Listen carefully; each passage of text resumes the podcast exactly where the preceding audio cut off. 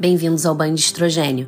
Meu nome é Mayra Della Roque, sou mulher, médica, mãe, ginecologista e obstetra apaixonadíssima pelo que eu faço, e aqui é nosso ponto de encontro para falar sobre coisas médicas e nem tão médicas assim do universo feminino. E o episódio de hoje é sobre humanização do parto. De onde surgiu o termo humanização? Por que, que é tão necessário usar esse termo? Eu já vou dizer que eu, particularmente, apesar de achar necessário, detesto o termo humanização. Eu acho que não faz sentido dizer que eu vou tratar humanamente um ser humano. Era para ser óbvio, era para todo mundo fazer isso. E também eu tenho a sensação de quando eu digo que eu faço um parto humanizado, que automaticamente eu estou dizendo que os outros médicos que não seguem a mesma linha que eu são desumanos. Não é isso, não é verdade. Eu conheço vários médicos que são cesaristas, que têm um tratamento maravilhoso com os pacientes, que são super-humanos na maneira de tratar, que são honestos quando dizem desde o início do pré-natal que só fazem cesariana. As pacientes optam por ficar com eles sabendo disso. Eles não estão tendo um tratamento desumano, eles estão sendo super-humanos na maneira deles de trabalhar. E por isso que eu não gosto do termo humanização. Mas eu acho o termo muito necessário e por enquanto eu não consigo pensar numa outra maneira de rotular a necessidade que a gente tem para falar sobre humanização de parto. E ele já se tornou um termo, enfim, consagrado, conhecido, utilizado. Por isso eu continuo usando. Eu vou explicar um pouquinho do porquê que é tão necessário a gente falar sobre humanização de parto. Então senta que lá vem história. Desde que o mundo é mundo, parir era uma coisa natural. Mais do que isso, parir era um evento social entre as mulheres para nós, humanos, seres racionais, né? Para a natureza, para os bichos, parir é natural. Para as mulheres, parir era um evento social. Os nascimentos, eles ocorriam dentro de casa, no ambiente familiar da gestante. E o nascimento era cercado de outras mulheres, mulheres que já tinham passado por essa experiência, que estavam ali para apoiar. Mulheres com muita experiência, as chamadas parteiras, tentavam resolver os possíveis problemas que aquele parto viesse a apresentar. Mas no final das contas, a mulher mulher estava livre. Estava guiando o próprio parto, estava se movimentando da maneira que ela sentisse necessidade. Não existia obstetra. Parir não era um ato médico. A especialidade obstetrícia só surgiu na Faculdade de Medicina Europeia na metade do século XIX e os obstetras precisavam gerar uma necessidade de um evento controlado dentro das maternidades. E nesse cenário, que se consolidou só no século XX, com a invenção de instrumentos próprios, como fórceps, as sondas, as agulhas, as tesouras, os pelvímetros, os ganchos e todo instrumental criado pela obstetrícia, que conseguiu se consolidar a ideia do médico obstetra.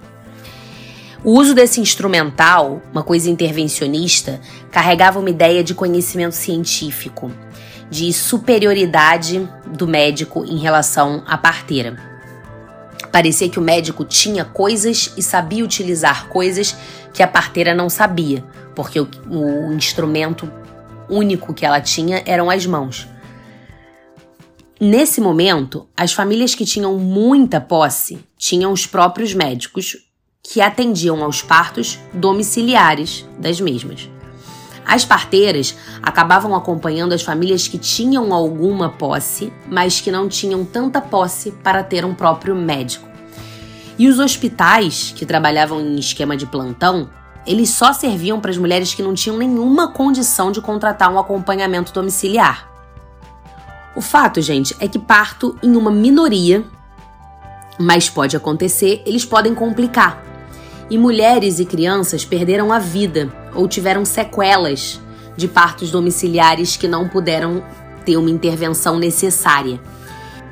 Essa constatação de que em uma minoria os partos podem complicar ajudou com que os médicos institucionalizassem o nascimento ajudaram a trazer a mulher para o hospital em vez de o um médico se deslocar até ela. E diversos motivos explicam as fatalidades que podem acontecer durante um parto. Só que o conhecimento técnico dos médicos e a capacidade de intervir que eles têm trazem a sensação de segurança. Então, o parto se tornou um evento hospitalar. O parto era hospitalar e medicalizado, e isso era um sinônimo de modernidade, de segurança, de ausência de dor, porque a paciente podia passar por uma analgesia. A cesariana, que era uma intervenção necessária e uma cirurgia que salva vidas e que salvava muitas dessas vidas que eram perdidas por conta dessas fatalidades, ela começou a ser vendida como uma cirurgia muito simples, muito segura, sem riscos importantes. A cesariana começou a ganhar espaço na medida que, além de extremamente cômoda, ela trazia uma previsibilidade para a gestante. Com o passar do tempo, a cesariana agendada começou a se tornar um espetáculo com direito a todo tipo de supérfluo que a mulher conseguisse agendar, porque afinal de contas era previsível. E a quantidade de coisas que iam se somando ao simples nascimento agregava status. Parir começou a se tornar uma coisa arcaica. Sentir dor, ficar à mercê do momento que o bebê ia querer nascer, era uma realidade meio sem sentido se você pudesse pagar, optar por uma cesariana e parir se tornou a opção de quem não podia, quem não tinha escolha de ter uma cesariana, então que parisse. A ideia desse parto arcaico, com dor, imprevisível, violento e medicalizado, que era o que acontecia, no qual a mulher era só uma coadjuvante, seguindo ordens e instruções de um médico que fazia o parto, ele corroborava para que a cesariana fosse o desejo das mulheres. A mulher não queria, naquele momento, extremamente vulnerável que ela estava, extremamente é, ansiogênico de receber o filho ao mundo, de um renascimento, o nascimento do filho, o renascimento da mulher. Ela não queria passar por tudo isso num ambiente violento, num ambiente é, frio, num ambiente ruim. Então a cesariana pulava as horas de trabalho de parto que aquela mulher passaria, pulava a imprevisibilidade do parto normal, como as pessoas falavam e falam até hoje. É, todo esse caminho que a obstetrícia foi trilhando aconteceu no mundo todo, aconteceu em vários países. Só que aqui no Brasil ele se tornou muito aceito e foi cada vez mais consolidado dentro da nossa cultura. Hoje em dia, o Brasil é o segundo maior país com número de cesarianas. A gente tem 55% dos nascimentos no país por cesariana. A gente só perde para a República Dominicana, que são 58%. Esses dados são um pouco defasados, mas são os últimos que a gente tem. Ainda não saiu uma nova, um novo estudo sobre isso. Eu não acredito que vai ter mudado tanta coisa assim, mas são de 2016, se eu não me engano. A Organização Mundial de Saúde defende que a taxa de cesariana varie de 10 a 15%, considerando as reais indicações do procedimento, 10 a 15% dos nascimentos deveriam ser por cesariana. E pelos dados do Ministério da Saúde, aqui no Brasil, a taxa de cesariana no sistema público gira em torno de 40%, o que já é um absurdo. Mas no particular, chega a 85% dos nascimentos. Você entende a questão da escolha do eu posso? No sistema público, a mulher não tem opção a mulher que acaba sendo levada para uma cesariana no hospital público não é porque ela escolheu a cesariana, é porque o plantão tá cheio, é porque aquele médico quer resolver o plantão, como muita gente fala. Então, esse, essa taxa alta de cesariana, mesmo no sistema público, é única e exclusivamente por uma cultura brasileira e não por uma necessidade. O Brasil não tem mulheres que têm mais complicações no parto do que o resto do mundo, entende? É porque é, é porque a nossa cultura é assim, é porque as faculdades é, de medicina têm cadeiras de obstetrícia ainda muito que fomentam muito a, o parto como uma coisa violenta e a cesariana como uma solução. Então, por que, que é necessário falar de humanização, né? Que é o tema da, do podcast. Então, o primeiro motivo pelo qual a gente precisa falar de humanização é, obviamente, porque o parto normal tem inúmeros benefícios, tanto para a mulher quanto para o bebê. Eu acho que se tiver que falar só um motivo pelo qual a gente precisa discutir humanização, é esse. A gente precisa que as mulheres tenham o melhor para ela e para os filhos. E aí dá para eu ficar aqui falando sobre horas sobre os benefícios do parto normal. Eu prometo que eu vou fazer um podcast inteiro sobre isso, mas eu vou só citar algumas das motivações pelos quais a gente precisa fazer a mulher é, querer o parto normal. Primeiro, se a gente pensar na própria paciente, ela tem, ela não é invadida, ela não passa por um procedimento cirúrgico. A cesariana vai abrir sete camadas daquela mulher, vai passar pela pele, vai passar pelo músculo, vai entrar na barriga dela para tirar um bebê, sendo que existe uma via de saída que não invade essa mulher. Então ela passa por um procedimento cirúrgico, ela passa pelos riscos que todo procedimento cirúrgico é, carreia, todo procedimento cirúrgico tem riscos, do mais simples ao mais complexo. E quando você se pressupõe ir para um procedimento cirúrgico, você sabe que esses riscos já estão ali.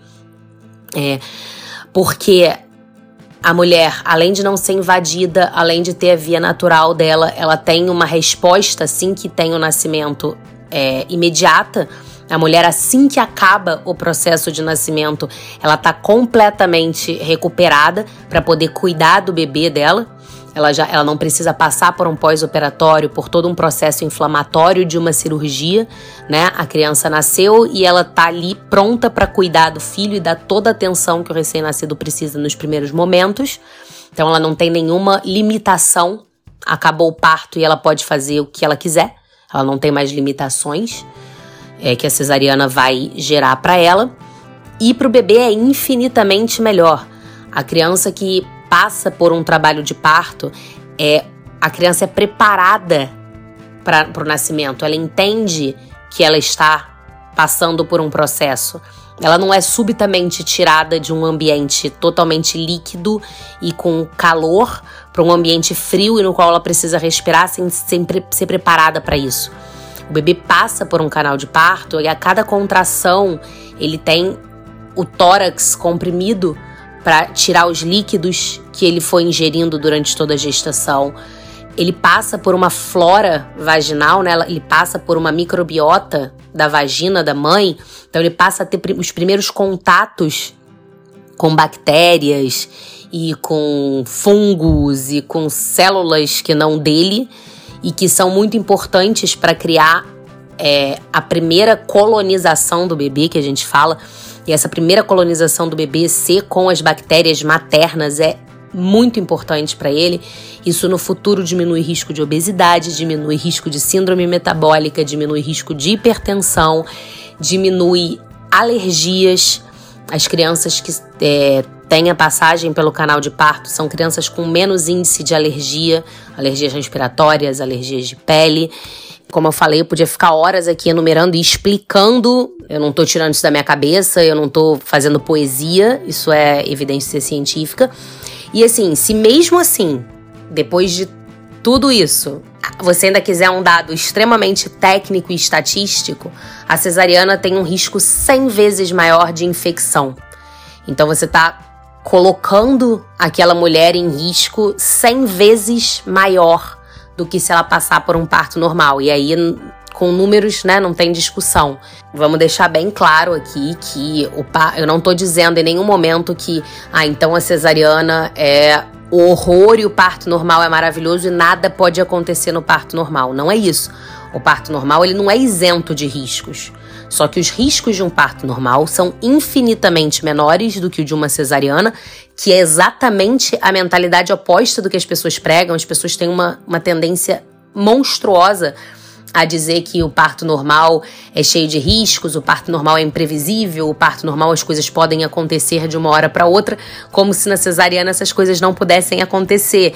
E as evidências mostram que a cesariana tem muito mais coisas que podem acontecer do que num parto normal. E sim, eventos adversos, né, problemas podem acontecer no parto normal. E aí a necessidade dele ser assistido. Se a mulher tiver uma assistência de qualidade, a gente consegue fazer as intervenções necessárias e todas as correções para que aquele parto prossiga ou que uma cesariana seja indicada. Então vamos lá. A gente já falou sobre o primeiro e grande motivo pelo qual a gente precisa conversar sobre humanização.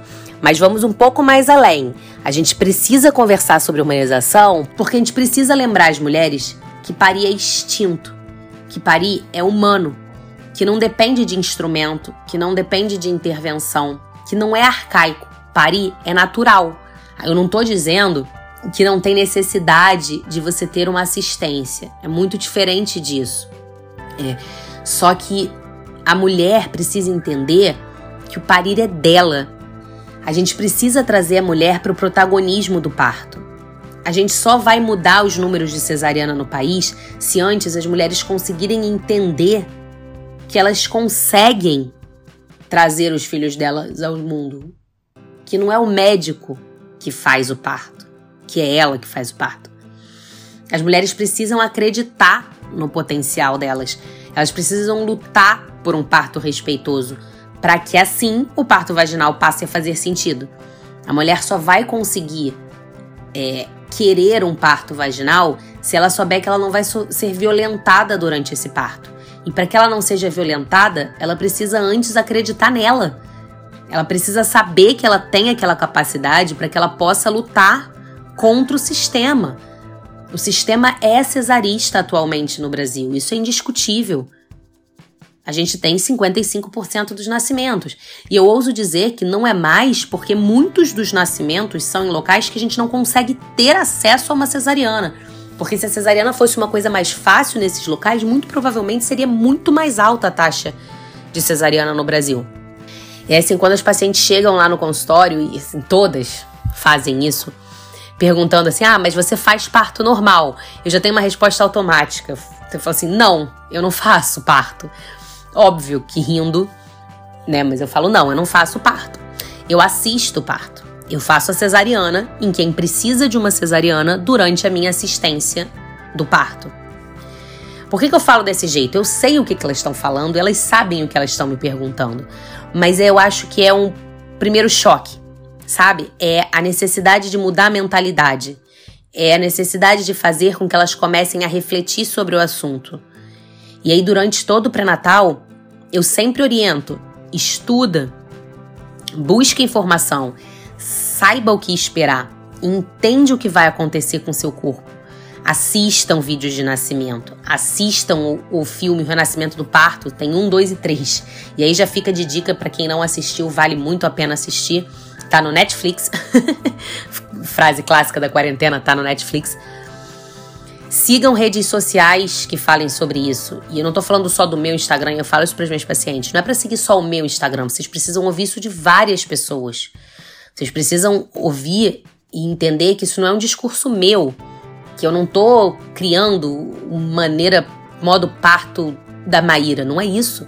É evidência científica. Então sou eu falando, é o outro obstetra falando, é o outro obstetra falando, e cada um falando da sua maneira, da sua maneira de passar a informação, você vai absorvendo aquilo e você vai acreditando naquilo. Então sigam outras redes sociais que não a minha. Me tragam dúvidas do que surgir no meio do caminho, porque quem estuda tem dúvida.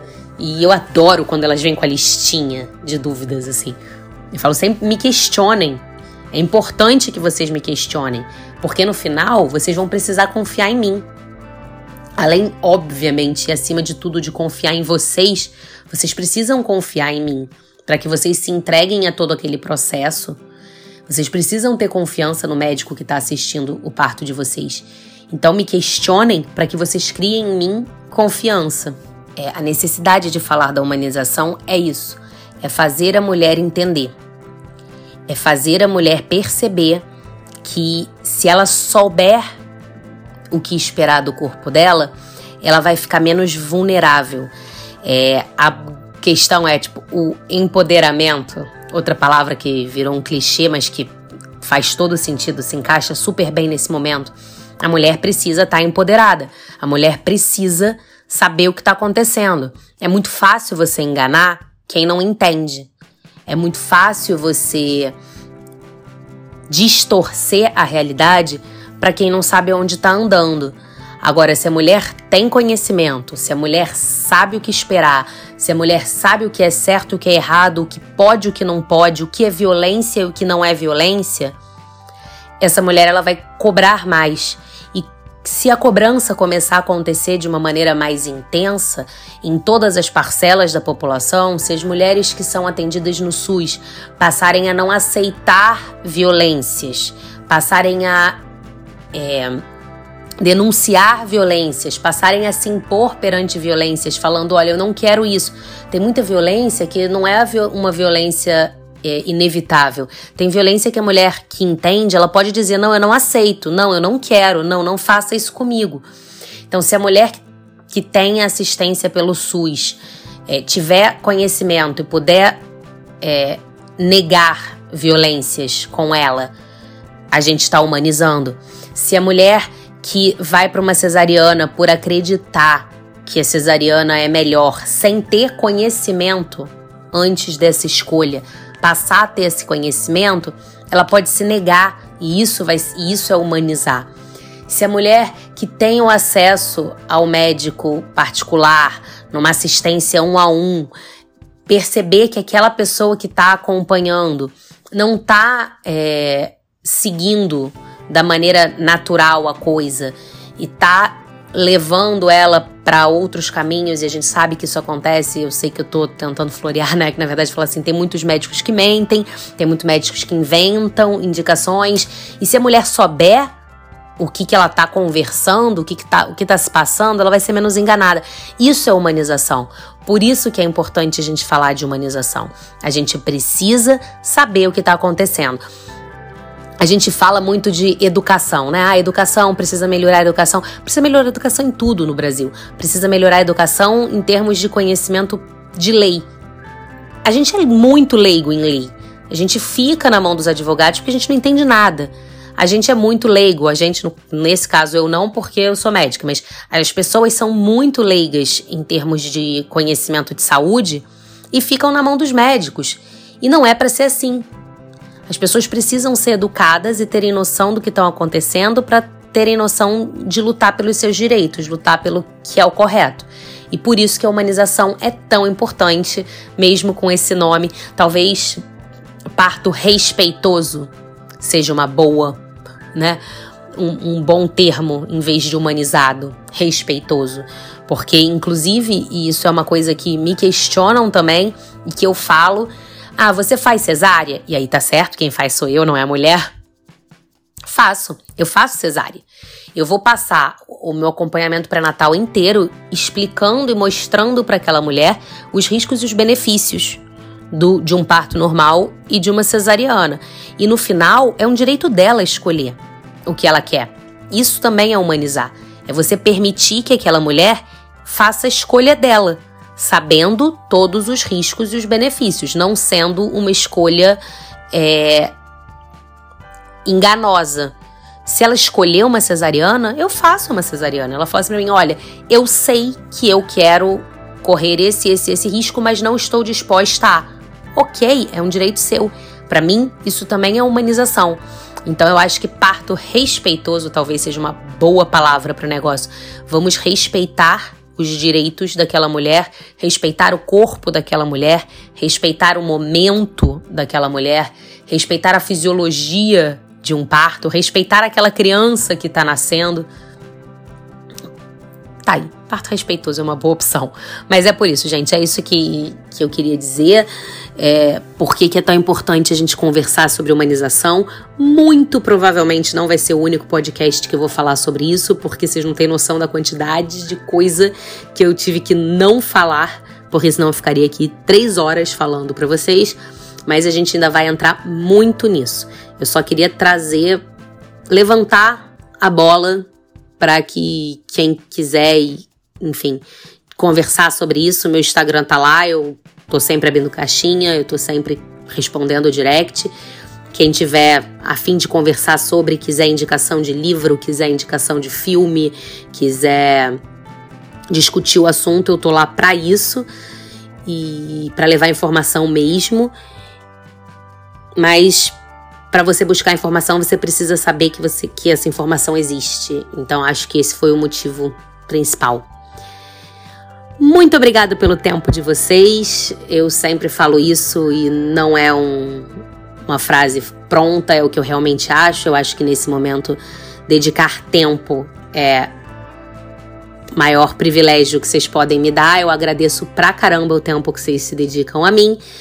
Quem ainda não me segue lá no Instagram, arroba DRA Mayra Roque. Quem já me segue por lá, manda um oi, fala o que tá achando do podcast, conversa comigo, porque eu vou adorar, eu adoro trocar com vocês. Um beijo, até a próxima.